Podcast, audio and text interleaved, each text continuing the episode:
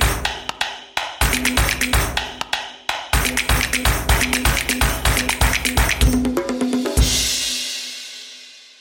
Ja, moin und herzlich willkommen zu einer neuen Folge SEO Presso. Mein Name ist Björn Darko und heute spreche ich mit Stefan Vorwerk. Stefan ist Lead SEO Consultant bei der Debt Agency in Berlin, wenn ich richtig äh, informiert bin. Du warst vorher bei der Wingman Consulting Online Marketing Agentur in Hamburg tätig, jahrelang und ist ein Spezialist auf dem Thema E-Commerce und deswegen unterhalten wir uns heute auch über das Thema SEO im E-Commerce. Freue mich sehr, dass er da ist und wir da fachmännisches Wissen da haben. SEO Presso wird euch präsentiert von Searchmetrics und Search Searchmetrics bietet eine SEO- und Content-Plattform, die es Unternehmen ermöglicht, Erfolg datenbasiert planbar zu machen und Online-Marketern dabei hilft, ihre Online-Ziele auch wirklich zu erreichen. Und wenn ihr mehr über Searchmetrics erfahren wollt, dann besucht gerne die Webseite searchmetrics.com oder besucht den Blog blog.searchmetrics.com und vergesst nicht, den SEO Presso Podcast zu abonnieren auf Spotify, Soundcloud, Google Podcasts, überall, wo es gute Podcasts gibt.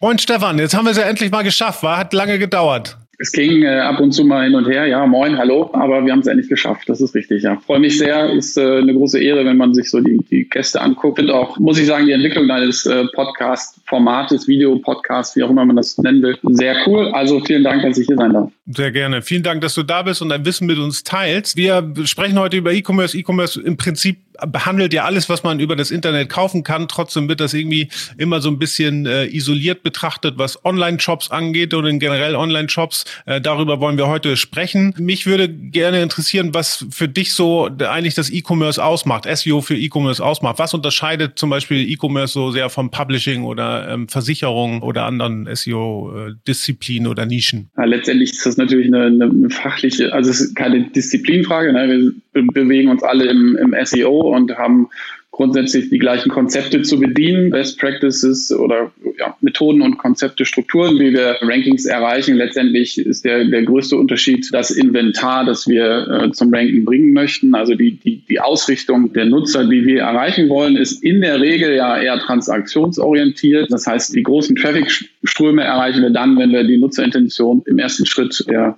Conversion und ähm, ja, transaktionalen Suchen erstmal bedienen.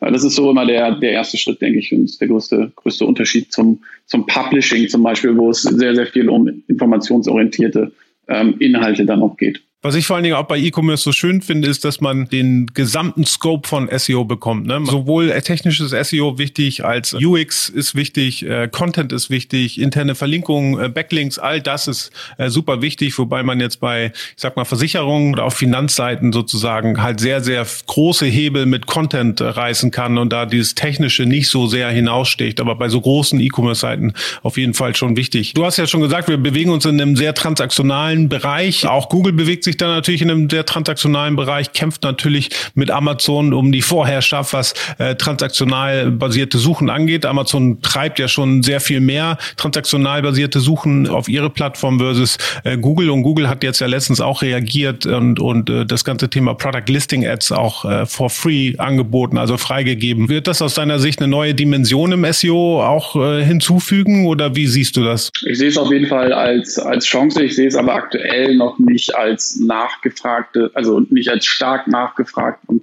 Kanal innerhalb großen Thema SEO für, für E-Commerce-Seiten. Also ähm, was man daraus dann ableiten kann, ist, dass es eine Chance ist für alle, die sich jetzt frühzeitig darum bemühen, diesen Kanal, sage ich jetzt mal, dieses Vertical optimiert zu bedienen oder, oder stark fokussiert dann zu bedienen. Vielleicht dann im ersten Testcase das darüber Traffic zu generieren. So sehe ich das. Wir sind ja auch als externe Berater immer dafür da, so ein bisschen Innovation zu treiben. Ich glaube, das sollte der Anspruch sein, denn Inhouse-Teams haben oft kommen ja auf uns zu, weil wir vielleicht einen Ticken mehr wissen oder einen Ticken mehr Einblick in unterschiedliche äh, Geschäftsmodelle bekommen. Von daher würde ich schon empfehlen, sich damit zu beschäftigen. Ich sehe es aber in der Praxis noch nicht. Das heißt, es ist für mich eigentlich ein Potenzial, um das man sich kümmern sollte. Lass uns doch mal ein bisschen auf der Transaktionsebene bleiben. Und eins der großen Diskussionsthemen im E-Commerce ist ja vor allen Dingen Product Detail Pages, PDPs, weil ähm, auf den meisten Marktplätzen sozusagen das ja massiv Duplicate Content, so also sagt man immer, äh, darstellt, weil die Produkte, die angeboten werden auf einem Online-Shop, werden ja auf 100.000 anderen Online-Shops auch angeboten. Meist bezieht man äh, den den Content ja über Katalogdaten, bildet den genauso ab, wie es jeder andere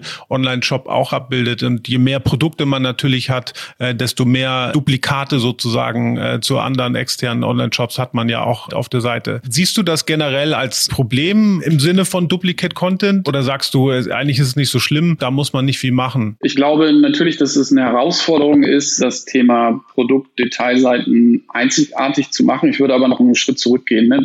Die Frage wird ja dann gestellt, äh, wenn ich vorher schon die Entscheidung getroffen habe, dass Produktdetailseiten für mich in der Gänze auf der großen Skala ein valider Traffic-Bringer sind. So. Und das möchte ich grundsätzlich mal in Frage stellen, dass wenn wir uns Online-Shops angucken, dass äh, PDPs überhaupt der große Traffic-Bringer sind. Natürlich gibt es einzelne Produkte, die stark nachgefragt sind. Ich glaube, uns beiden ist das Thema irgendwie Sneaker sehr, sehr nah. Also wenn man sich Sneaker-Modelle anschaut, die haben natürlich für sich genommen eine organische Suchnachfrage. Wenn ich mir in einem Möbel-Online-Shop, äh, ich glaube, Wayfair war ja auch mal Gast, zu Gast bei dir, ähm, wenn ich mir da die einzelnen Produkte angucke, wenn dann ein Set aus vier Stühlen, äh, das vielleicht rot ist, vier Stühle, Set rot heißt, dann ist die Frage, sucht danach nach diesem expliziten, nach dieser Frage überhaupt jemand? Und wenn ich das in wahrscheinlich 90, 95 Prozent der Fälle für mein eigenes Inventar mit Nein beantworten kann, dann muss ich mich eigentlich darum nicht kümmern, zehn Hunderttausende von einzelnen Produkten einzigartig zu machen. Dann muss ich mir eher die Frage stellen, wie kann ich da infrastrukturell mit umgehen? Das heißt, ähm, wie kann ich dafür sorgen, dass dahin gar keine Linkkraft vererbt wird? Wie kann ich dafür sorgen, dass nur die Produkte Linkkraft bekommen, für die ich festgelegt habe, dass sie eine äh, organische Suchnachfrage haben?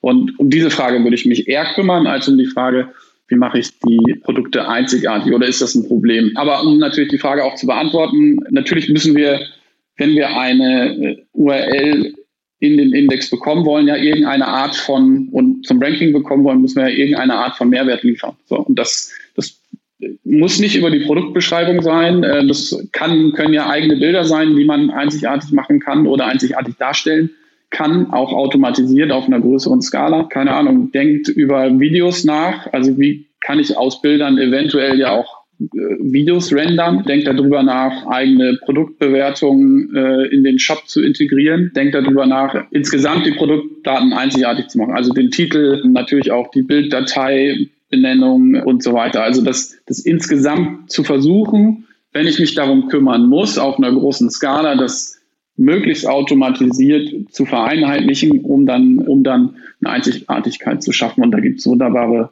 äh, Lösungen, wie man das machen kann. Aber ich glaube, dass es für die meisten Shops, für die meisten Produkte gar nicht notwendig ist. Es gibt ja auch hin und wieder mal die Diskussion, dass man, also die meisten Online-Shops fokussieren sich dann ja eh auf Kategorieseiten oder sogenannte Keyword-Landing-Pages oder Markenseiten, äh, die sie dann selber kontrollieren können und die irgendwie auch einen Mehrwert äh, für den User schaffen. Stehst du auf der Seite der Leute, die sagen, man könne auch die ganzen Produktdetailseiten komplett deindexieren, weil sie in der Fülle einfach so viel Bloat auch im Index bei Google machen? Ich bin grundsätzlich ein Fan von dem Konzept, so wenige URLs wie möglich in meinem System zu haben. Einfach um die Kraft, die ja auch begrenzt ist, auf das zu fokussieren im Inventar, ähm, was mir wirklich wichtig ist. So, und da muss ich sagen, da sind erstens das Template der Produktdetailseiten ist da wahrscheinlich weniger wichtig als das Template der Kategorien. Und wenn ich dann in, reinzoome in den Bereich, in das Segment Produktdetailseiten, ähm, dann würde ich mich wirklich nur um die Produkte kümmern, wo ich erstmal organische Suchvolumen für feststellen kann, sei es durch eine Keyword-Recherche oder sei es durch äh, Performance-Daten aus der Google Search Console. Ich gebe da draußen allen Experten recht, die sagen, natürlich gibt es auch Suchphrasen, die wir gar nicht kennen, die wir auch in so einer strukturierten Keyword-Recherche gar nicht feststellen können, die ein gewisses Volumen auf meine Seite bringen, also Volumen an Traffic auf PDPs, wie wir vielleicht aussortiert hätten. Wir sprechen immer von Relation. Und wir gehen ja nicht dahin und optimieren jede einzelne URL in so einem System, sondern wir müssen uns, sei es über Pareto oder andere Prinzipien, so ein bisschen daran abarbeiten und immer Stück für Stück zum idealen Status kommen. Deswegen würde ich eher sagen, okay, konzentrieren uns da auf das Wichtigste.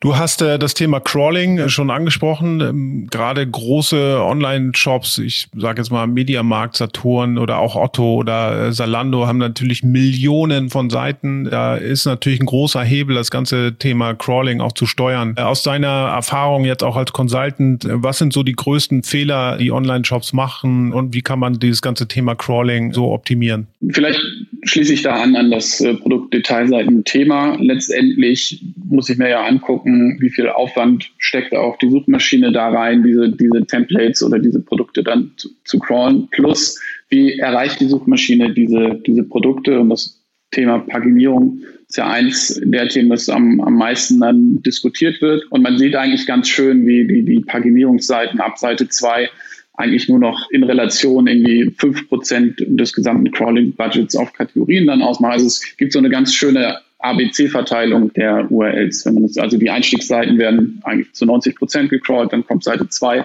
und dann teilen sich die restlichen Prozent eigentlich über alle Seiten der, der Paginierung auf. Das heißt, über diesen Weg äh, können Produktdetailseiten sowieso sehr, sehr schlecht erreicht werden. Das heißt, ich muss mir Gedanken darüber machen, wie ich die grundsätzlich ins Crawling überhaupt bekomme, damit die indexiert werden können und dann irgendwann ein Ranking dafür, dafür entsteht. Zweite Falle ist das Thema Filter- und Facettennavigation. Also ich kenne halt zwei Fälle im unoptimierten Fall, und da spreche ich halt nicht von Zalando oder von, von Otto, weil die sich darum kümmern. Neben den Top 20 E-Commerce-Portalen, Webseiten gibt es ja noch ganz viele andere. Entweder haben die ihre Filter- und Facetten-Navigation gar nicht für den, für den Crawler freigegeben. Also ist nicht erreichbar, ist nicht crawlbar. Oder den Pauschalfall ist halt alles crawlbar. Und da haben wir Hölle und die Hölle der Hölle äh, letztendlich. Denn zum einen, in dem ersten Fall geht mir sehr, sehr viel von dem Potenzial, was ich eigentlich über so Filterkombinationen wie schwarze Herren-Jeans mir erschließen könnte, geht mir verloren, wird wahrscheinlich nicht dazu führen, dass ich darüber Traffic gewinne. Und auf der anderen Seite habe ich dann den Fall, dass ich eben Link-Juice äh, auf Seiten verteile, die mir als SEO ja gar nichts wert sind. So, und das sind so die zwei Cases, wo ich sage, da wird sehr, sehr viel Crawl-Budget verschwendet. Also nicht nur Crawl-Budget, sondern auch Link-Juice oder Linkkraft, wie auch immer man das nennen möchte, die, die, äh, die Metrik. Aber da muss halt sehr, sehr viel Crawling für etwas aufgewendet werden, was ich im Endeffekt ja gar nicht in den Index bekommen muss. Und dann sprechen wir wieder darüber, wie gehen wir mit diesen Symptomen um ähm, dann sprechen wir, dann würde eine Anschlussfrage von dir halt sein, nutze ich da jetzt No-Index, schließe ich es in der Robots.txt aus oder wie gehe ich mit diesen URLs um? Ich will nicht, über diese Fragen möchte ich eigentlich nicht diskutieren, denn ich möchte das System als Architekt so aufbauen, dass diese URLs gar nicht erst entstehen und wir uns gar nicht über diese Symptome unterhalten müssen. Äh, das wäre so mein, mein Wunsch, der da rausgeht an die Crowd. Gerade bei so Riesenseiten, Online-Shops, wir nehmen jetzt mal wieder so den Scope, Zalando, Otto, äh, was weiß ich, jeder Online-Shop, der im Prinzip viele Produkte hat, der kämpft mit demselben Problem. Und ein großer Hebel, das kenne ich aus meiner Erfahrung als Inhouse-SEO im E-Commerce auch, ist halt das ganze Thema interne Verlinkung. Da kann man relativ viel mit erreichen. Was ist so deine Herangehensweise? Was sind so die Tipps, die, die, die du geben kannst an die Zuhörer, wie, wie man das ganze Thema auch systematisch und konzeptionell angeht? Ist eine gute Frage, weil es eigentlich einer der, der größten Hebel ist, die man so on-page selber in der Hand hat. Und je größer die Seite ist, desto stärker wird dieser Hebel. Der erste ganz pragmatische Tipp ist wahrscheinlich, äh, nutzt auf jeden Fall nicht Excel, wenn ihr für Zalando die interne Verlinkung optimieren wollt. Ähm, ich glaube, da wird man nichts mit gewinnen. Das ganze Thema ist, ich muss mir ja überlegen, im ersten Moment, wie ist der Status quo? So, und die Herausforderung ist, dass wir eigentlich gar nicht gar nicht genau wissen. Wir können ja nur näherungsweise die Realität abbilden, weil wir A nicht wissen, wie Google äh, gewisse Links bewertet. Das heißt, keine Ahnung, Link in der Hauptnavigation ist der Mehrwert als vielleicht ein Produkt, das über eine Produktkachel in der, in der Kategorie verlinkt wird, ähm, ist dann der Link unten in dem Ratgeber-Content, weil er ähm, redaktionell gesetzt ist, äh, mehr als der Footer-Link, der da drunter kommt.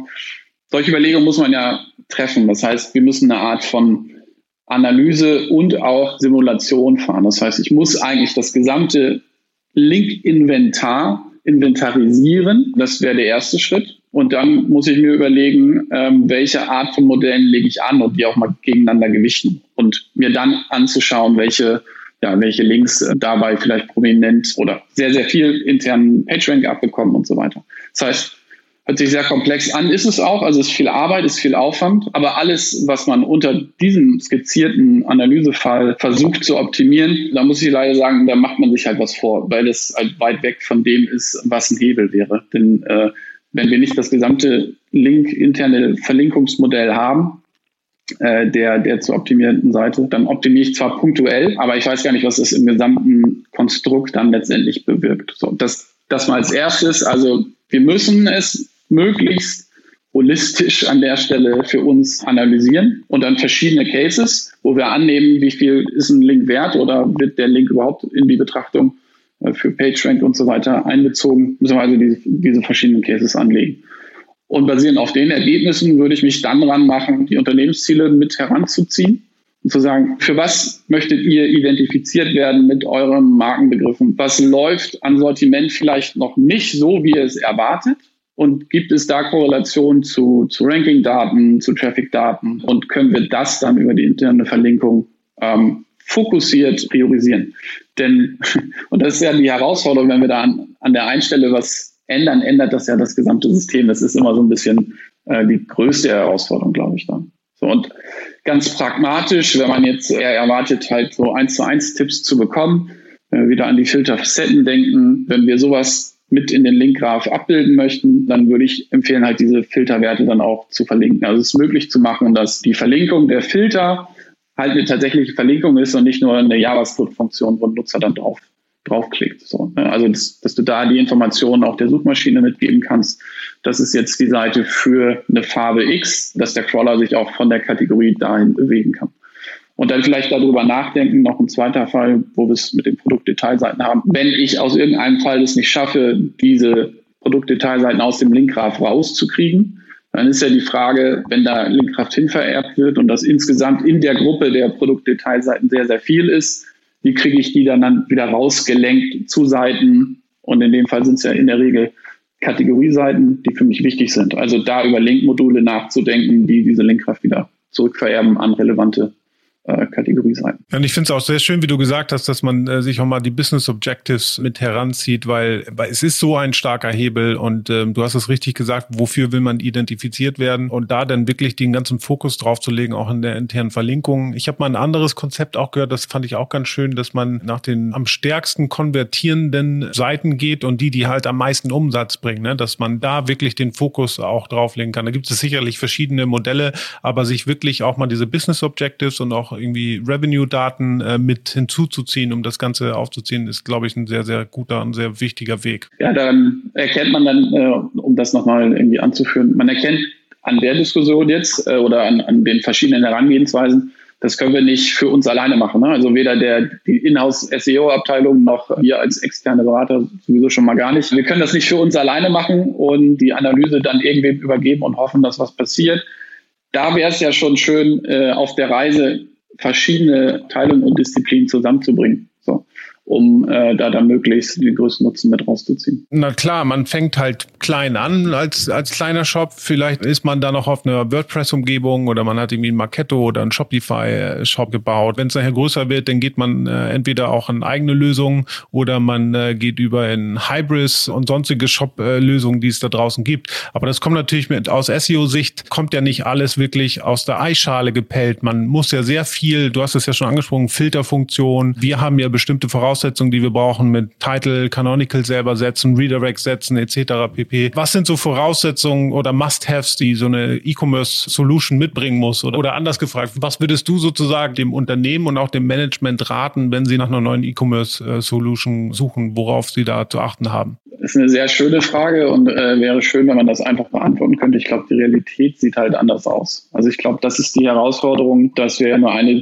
Disziplin von vielen sind und dass es jetzt nicht die Möglichkeit besteht, sich da ein Hybris oder so, so zusammenzubauen, schon von Haus aus, dass wir im Nachgang nichts mehr zu tun haben. Wenn wir die Hygieneanforderungen irgendwie durchgehen würden, dann wäre alles, was mit äh, irgendwie Indexierung von einzelnen URLs, das, was du gesagt hast, halt, ne, Meta-Robot-Stack, Canonicals, äh, schematische Auszeichnungen möchte ich gerne mit drin haben. Aus meiner Erfahrung sind das alles Dinge, die ich innerhalb des Entwicklungsprozesses des gewählten CMSs halt nochmal extra den entsprechenden Teams und Disziplinen an die Hand geben muss. Also ich persönlich habe jetzt noch nie ein System gehabt, das so out of the box alles konnte, was ich gewollt hätte.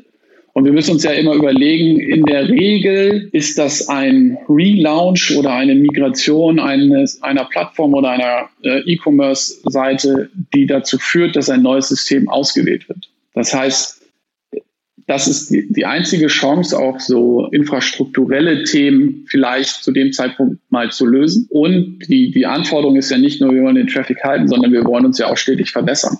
Und das sollte ja auch der Anspruch sein. Das heißt, alles, was ich so an Standard-SEO-Hygieneanforderungen definieren würde, das muss natürlich gebracht werden, aber wir müssen uns um ganz andere Sachen Gedanken machen, wenn wir in so einem Migrationsprozess drin sind. Also habe ich jetzt so ein bisschen den Kontext der Frage ein bisschen verschoben, aber ich glaube, alles, was wir als äh, SEOs haben möchten, können wir zum einen natürlich irgendwie in Anforderungen kippen und dann mit den entsprechenden Teams absprechen und in der Regel, gerade wo im E-Commerce ist der SEO-Kanal ja ein nicht vernachlässigter Kanal, sage ich jetzt mal so, so dass ein gewisser Fokus und gewisse Schwere auch auf dem Thema liegt und eine gewisse Priorität, so dass wir die Anforderungen in der Regel ganz gut äh, in diesen Prozess einflechten können.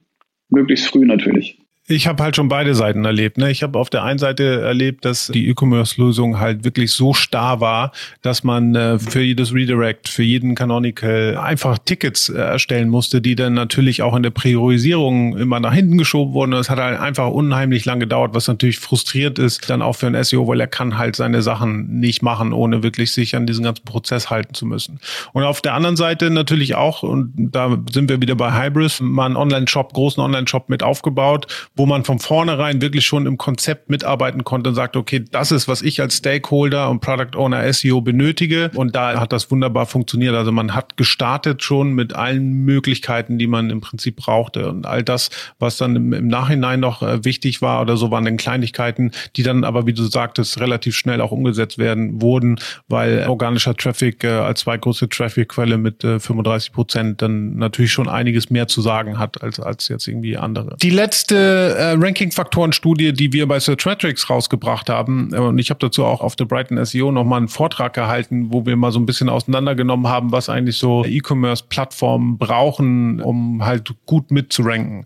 Und ich sage jetzt nicht Problem, aber es ist schon herausstechend, dass sozusagen E-Commerce, also die Seiten, die gut ranken im E-Commerce, 30 Prozent höhere File-Size haben, weil natürlich eine Menge HTML-Code da drin ist, da ist eine Menge JavaScript drin. E-Commerce-Plattformen Plattformen haben eine Menge interaktive Elemente, arbeiten natürlich mit viel Bildern und so weiter und so fort. Das natürlich aber auch die ganze Performance der Seite mit nach unten ziehen kann. Du und ich, wir wissen selber, gerade die Geschwindigkeit und die Performance, gerade im E-Commerce, hat äh, signifikante Auswirkungen auch auf die Conversion und damit auch auf den Umsatz. Was sind von, von deiner Seite aus die wichtigsten Dinge, um eine E-Commerce-Seite schnell zu halten? Was sind so die Ansätze, die du da beraten würdest? Wichtigkeit auf jeden Fall, auf jeden Fall vorhanden. Zum Beispiel das SEO, das Thema treiben soll oder treiben muss, weil sich sonst niemand an das, äh, an das Thema rantraut, habe ich manchmal so das Gefühl. Und wir irgendwie äh, so verschrieben sind, als wären wir immer immer alle diese Tech-Pros. Letztendlich aber auch egal, weil ähm, wenn ich als Inhausler unterwegs bin, dann möchte ich natürlich, dass mein Unternehmen sich entwickelt. Äh, und wenn das Thema bei mir liegt, dann treibe ich das natürlich auch. Genauso als äh, so ein bisschen holistischerer Blick, wenn ich als externer Berater dazu komme. Was würde ich empfehlen? Auf jeden Fall das Thema ähm, Komprimierung bei, bei Bildern. Also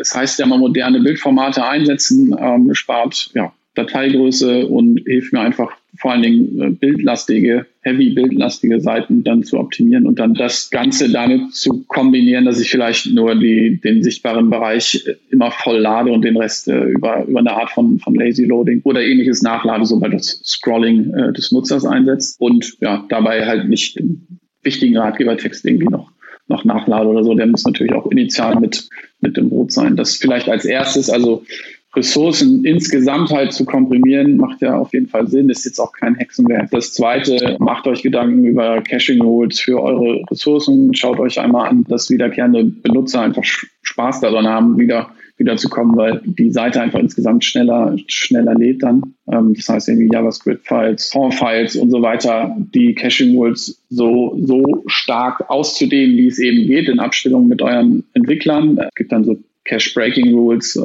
das heißt, wann, wann muss der Cache erneuert werden, weil die File sich aktualisiert hat, darauf zu achten. Ja, insgesamt sind das vielleicht so die, die zwei größeren, größeren Themen. Und ansonsten haben wir halt immer das Thema, ja, Render Blocking Resources. Wir haben das Thema Core Web Vitals, auf das man jetzt ja mittlerweile ähm, ich traue es mich schon gar nicht mehr zu, zu erwähnen, wahrscheinlich schon an der einen oder anderen Ecke mal was gehört hat, wenn man irgendwie auf Facebook, Twitter, wenn man den äh, Search Metrics Newsletter hat oder was auch immer. Also jeder, der mit SEO zu tun hat, wird das Thema schon mal gehört haben. Ähm, was ich daraus äh, mitnehme, auf jeden Fall, was mir im, im Kopf geblieben ist, ist, ist das Thema der Layout-Shifts, dass das eine große Herausforderung ist, das A mal festzustellen ähm, da gibt es jetzt aber ein Update im Lighthouse, das dir genau zeigt, welches Element für die, diese großen Layout-Shifts dann ähm, ja, für verantwortlich ist. Und B, wie gehe ich denn dann damit um? Was mache ich denn damit? So, und da kann man keine pauschale Antwort geben, weil, weil natürlich jede Seite so individuell ist. Insgesamt geht es halt darum, den, den visuellen First View so stabil wie möglich darzulegen und äh, auf viel fancy Stuff vielleicht dann auch zu zu verzichten, auf keinen Fall Slider. Ähm, die sind nicht so gut an der Stelle. Mit Lazy Loading auf so einer Kategorieseite ist natürlich auch schon viel geholfen. Caching, du hast es ja schon genannt, ist sicherlich auch etwas, was man äh, gut einbauen kann. Ich gehe nicht davon aus, dass eine E-Commerce-Seite genauso wie so eine Publishing-Seite jemals einen Page-Speed-Score von 100 erreichen würde. Das ist, glaube ich, äh, Utopie. Aber genau wie du sagst, also ich denke auch, man sollte sich, und das ist für jede Industrie oder jede Nische, finde ich, man sollte sich halt immer in seiner Industrie, in seiner Industrie benchmarken und nicht einfach sagen, okay, Google sagt, man muss einen 100 erreichen, dann muss man einen 100 erreichen. Ich glaube, es reicht, wenn man einen Benchmark von seinen Top 5 Kompetitoren nimmt und wenn man da irgendwie ein Prozent, zehn Prozent besser ist, dann ist, glaube ich, da schon sehr viel geholfen mit. Und sichtbar machen, also Veränderungen sichtbar machen im Team. So eine Art von ähm, Erfolgsrahmenbedingungen festlegen. Was wollen wir erreichen? Äh, und wenn das erreicht wird, dann das auch äh, propagieren, dass das erreicht wurde. Also ganz es hört sich vielleicht trivial an, aber machen die wenigsten, ähm, dass man nach so einem geschlossenen Ticket mal, mal hingeht in der Runde und äh, sagt, okay, wir haben das jetzt gemacht, das ist dabei rausgekommen, herzlichen Glückwunsch oder ähm, das haben wir gut gemacht und vielleicht nicht nur SEO-Metriken äh, für einen Erfolgsfall damit einbeziehen, sondern vielleicht auch auf sowas wie Conversion Rates achten. Nicht nur vielleicht, sondern ganz besonders auf Conversion Rates, denn darauf sollten wir, sollten eigentlich alle Disziplin mit optimieren, sage ich jetzt mal. Eigentlich wollen wir nicht schnell laden, wir wollen ja Umsatz machen, wir wollen Kunden eine, eine gute Umgebung für ihren Einkauf, für die, für die Wahl ihres nächsten äh, Produktes bescheren. So. Und darum geht es uns ein. Um jetzt noch mehr Komplexität sozusagen im E-Commerce hinzuzufügen, das ganze Thema Saisonalität nehme ich jetzt mal an und damit meine ich äh, sowohl, dass natürlich manche Produkte in bestimmten Saisonphasen wichtiger sind als in anderen. Ich sage jetzt mal Bikinis oder Bademode ist natürlich im Sommer wichtiger als, als im Winter. Da ist es dann irgendwie Ski, äh, Apparel und so weiter und so fort. Das heißt, man muss ja sozusagen mit dem Wissen, was man hat, wann der Demand am größten ist, muss man ja auch nicht nur so eine Homepage äh, steuern, sondern ja vielleicht auch eine Navigation steuern oder auch eine Kategorieseite steuern und das dann wieder alle, jede, jede Saison sozusagen, jedes Quartal nochmal äh, wieder neu. Hast du da so Best Practices, wie man das Ganze konzeptionell strategisch angeht, dass äh, man so, so wenig wie möglich Arbeit eigentlich damit hat, weil es ist ja schon ein sehr komplexes Thema, ne? Ja, auf jeden Fall. Also es ist ja nicht nur Saisonalität, es ist ja, sind ja auch gewisse, ich sag's mal so, Einkaufskampagnen. Gerade ist äh, sowas wie die Glamour Shopping Week ich weiß nicht, ob alle damit vertraut sind, aber so eine gewisse Zeitschrift nutzt zweimal im Jahr äh, ja, ihre Reichweite, um so eine Glamour Shopping Week zum Beispiel zu treiben oder der Black Friday. Also alles so zeitpunktbezogen ist, das ist dann damit gemeint. Im Winter gehen übrigens sehr, sehr gut gewisse Jackenmarken, so nenne ich es mal. Sehr, sehr interessant, was dass dann irgendwie der gesamte Traffic über ein paar einzelne Marken äh, in so einen Shop einläuft und das quasi nach der Marke dann die, die Saison benannt ist. Wie würde man dafür optimieren? Ich glaube, wenn ich das so aus dem operativen Tagesgeschäft mit rausnehme, meine Erfahrung, dann achten wir halt stärker darauf, dass wir A, eine gewisse Vorlaufzeit haben, uns darauf vorbereiten und ja, dann die interne Verlinkung individuell auf diese Cases dann halt auch einsteuern. Wir schauen uns an, wie war die Performance im letzten Jahr, was haben wir ähm, aus dieser Analyse gelernt und versuchen das dann möglichst frühzeitig in die Optimierung dieser Saisonalitäten dann auch einfließen zu lassen. Und ein Hebel ist natürlich die, die interne Verlinkung, das prominenter machen der relevanten Kategorien für die jeweilige Jahreszeit zum Beispiel oder für die jeweilige Aktion. oder Kampagne. Und die Kampagnenpages selber, also äh, darauf zu optimieren, wie heißt denn jetzt die entweder die Saison oder wie heißt der Black Friday, ist natürlich der Black Friday, da immer wieder dafür zu sorgen, dass man sehr früh schon dran ist. Und da habe ich mich so ein bisschen daran orientiert, wie das zum Beispiel irgendwie so Tech-Publisher machen, die dann das neueste äh, iPhone-Modell ja schon weit über ein Jahr ähm, dafür die Landingpage erstellen und da dann Gerüchte äh, drauf sammeln. Ähnlich könnte man das ja auch für gewisse Kampagnen machen. Also je mehr Informationen ich bis zum Startzeitpunkt über die Kampagne sammle, vielleicht die Landingpages inhaltlich immer weiter anpassen. Also ich weiß irgendwie, dieses Jahr weiß ich, dass nächstes Jahr gibt es diese Kampagne. Dann schreibe ich das. In einem Vierteljahr weiß ich, die Kampagne wird wahrscheinlich wieder im April stattfinden. Dann schreibe ich das da drauf. Und immer dann diese, diese einzelnen Kampagnen-Pieces zu optimieren. Also interne Verlinkungen, die Kampagnenseiten zu optimieren, aber auch darüber nachzudenken, habe ich jetzt das gesamte Inventar, was für die Saison oder für die Kampagne relevant ist, eigentlich schon mitgedacht? Das heißt, dass ich die entsprechenden Kategorien alle optimiert habe oder ist mir letztes Jahr was durch die Lappen gegangen, was ich dieses Jahr dann auf jeden Fall mitnehmen möchte? Das sind jetzt so alles äh, Erfahrungswerte aus den letzten, letzten Jahren. Und das ist natürlich auch eine Menge Stakeholder-Management mit angesagt, ne? weil man natürlich durch den Search Demand, den man sieht an den Daten, natürlich auch mit Marketing sprechen muss, mit dem Category Management sprechen muss, weil die haben wahrscheinlich auch so ihre Vorstellung. Dann kommt sozusagen der SEO und hat dann da auch noch, meistens deckt sich das, aber es gibt ja viele Produkte, wo das dann äh, überhaupt nicht in der Kampagnenplanung mit auftaucht oder sowas. Da muss man halt per se durch das ganze ja eigentlich echt eine gute, gute Kommunikation schaffen, sage ich mal, ein gutes Stakeholder Management haben, damit man da auch wirklich mit berücksichtigt ist. Wunderbar. Vielen Dank dir, lieber Stefan. Äh, war sehr insightful. Äh, vielen Dank, dass du dabei warst. Vielen Dank euch fürs Einschalten. Äh, wir sehen und hören uns nächste Woche wieder bei SEO Presso. Ciao.